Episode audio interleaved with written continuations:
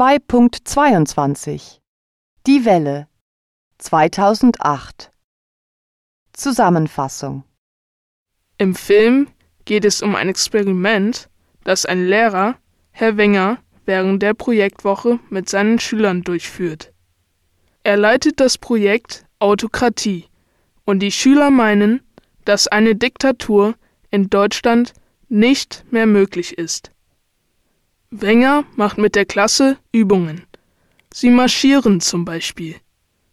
Nach und nach gibt sich die Gruppe eine Uniform, ein Logo, eine Grußgeste.